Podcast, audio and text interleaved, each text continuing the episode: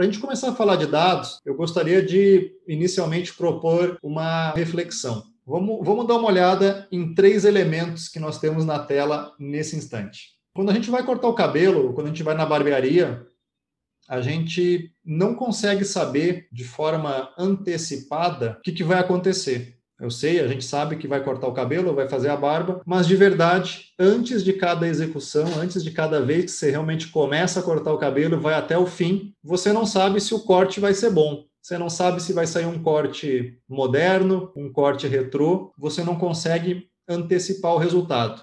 Mesmo você indo sempre no mesmo barbeiro, na mesma barbearia, cada vez que você vai lá, você nunca sabe o que vai acontecer. Quando a gente vai no museu e começa a ver essas obras de artes, que tem alguns exemplos aqui na tela, vamos pensar o seguinte: será que a gente consegue substituir uma obra de arte? Será que existe um outro quadro idêntico e que tem a capacidade de transmitir para mim, como público, o mesmo sentimento, a mesma percepção do que esses quadros que estão aqui na tela?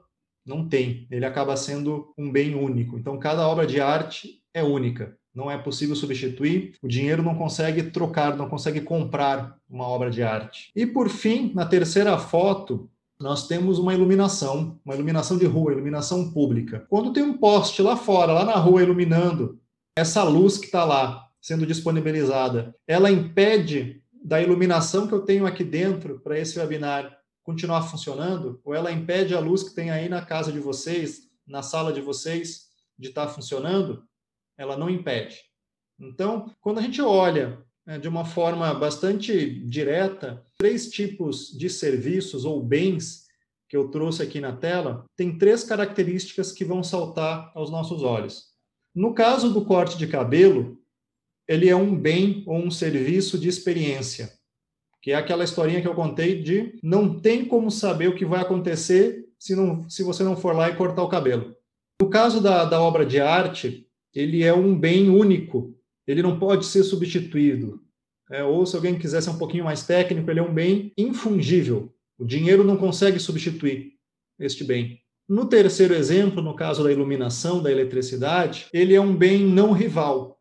O fato dele estar sendo disponibilizado lá fora, lá na rua, ele não impede que eu também utilize iluminação elétrica aqui dentro da minha casa, aí dentro da casa de vocês. Por que, que eu estou dando esta viagem nesse começo? Porque aqui tem um ponto de atenção muito interessante. Sabe quem é que tem essas três características de forma simultânea? São os dados. Ao trabalhar com dados, nós estamos ao mesmo tempo trabalhando com um bem de experiência, que a gente não consegue antecipar o resultado se não fizer o trabalho, com um bem único, porque, por exemplo, o meu conjunto de dados vai dar um resultado diferente do conjunto de dados de vocês. Então, não pode ser substituído. E da mesma forma, os meus dados e os dados de vocês, quando eles estão sendo trabalhados em um projeto de Big Data, um projeto de Analytics, um projeto de BI, ele não impede que outro projeto consuma e trabalhe os dados de vocês ao mesmo tempo temos três características bem distintas e muito presentes, muito características neste tipo de trabalho com dados. E eu estou falando isso do ponto de vista também de um novo posicionamento, de uma reflexão, até mesmo econômica, sobre trabalhar com dados. A gente, algum tempo atrás, ouviu muito falar que os dados são o novo petróleo.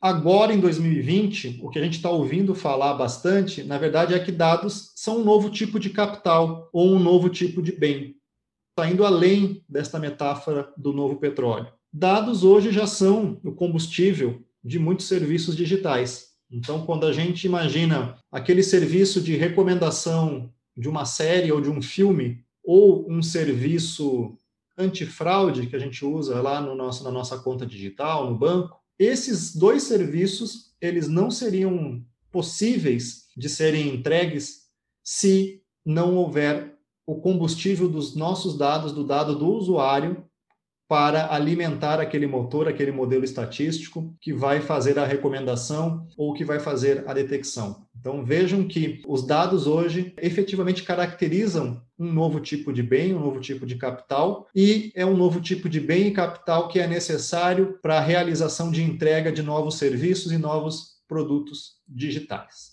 Então, dado esse contexto um pouco mais econômico do trabalho com dados, vamos refletir por que, que a gente está construindo Data Warehouse, Data Lake, Lake Houses, justamente porque este trabalho com dados que tem, que é um capital, que é um bem, que tem toda essa característica econômica que a gente falou agora no começo, eles geram vantagem competitiva para os nossos negócios. Eu sei que isso aqui não é novidade para ninguém, mas ele é um ponto fundamental que a gente tem que estar sempre atento. Nós estamos trabalhando com dados, fazendo uma série aí de artefatos, sejam eles repositórios, procedimentos em ETL, procedimentos de visualização, porque no final da história nós queremos ter uma nova vantagem competitiva para aquele processo de negócio que a gente está inserido. Os dados eles são realmente um fator de produção para aqueles novos serviços digitais. Então a gente precisa do dado do usuário para fazer uma recomendação de produto, para fazer uma detecção de uma fraude. Então realmente eles são dados são fator de produção de bens e serviços digitais. E por fim, é aquela característica daqueles três elementos principais que os dados eles são um bem de experiência, ou seja, a gente precisa executar o projeto sobre eles para saber o tipo de resultado que vai ter, a gente não consegue antecipar. Ele é um bem infungível, ou seja, eu não tenho como substituir o meu conjunto de dados pelo conjunto de dados de vocês, cada conjunto ele é único e ele também não impede um projeto de ser executado em paralelo ao outro. Ele é um bem não rival. Por isso que a gente fala muito de Data Warehouse, de Data Lake, de Lake House, de ETL, de Stream, de Streaming Analytics, de BI, de relatórios. Vou deixar mais uma vez aqui meu contato, fiquem à vontade para me adicionar no LinkedIn. Esta apresentação de agora está disponível no meu GitHub, então, esse QR Code do meio você consegue já fazer o download desse arquivo. E se você quiser acompanhar a trilha Inovação com Dados em Nuvem, entra no nosso grupo. A gente costuma fazer postagens quase que diárias lá de conteúdos em português. É, vídeos práticos, então você vai encontrar coisa de, de Oracle Autônomos, de MySQL, de Data Science e até o nosso próximo evento.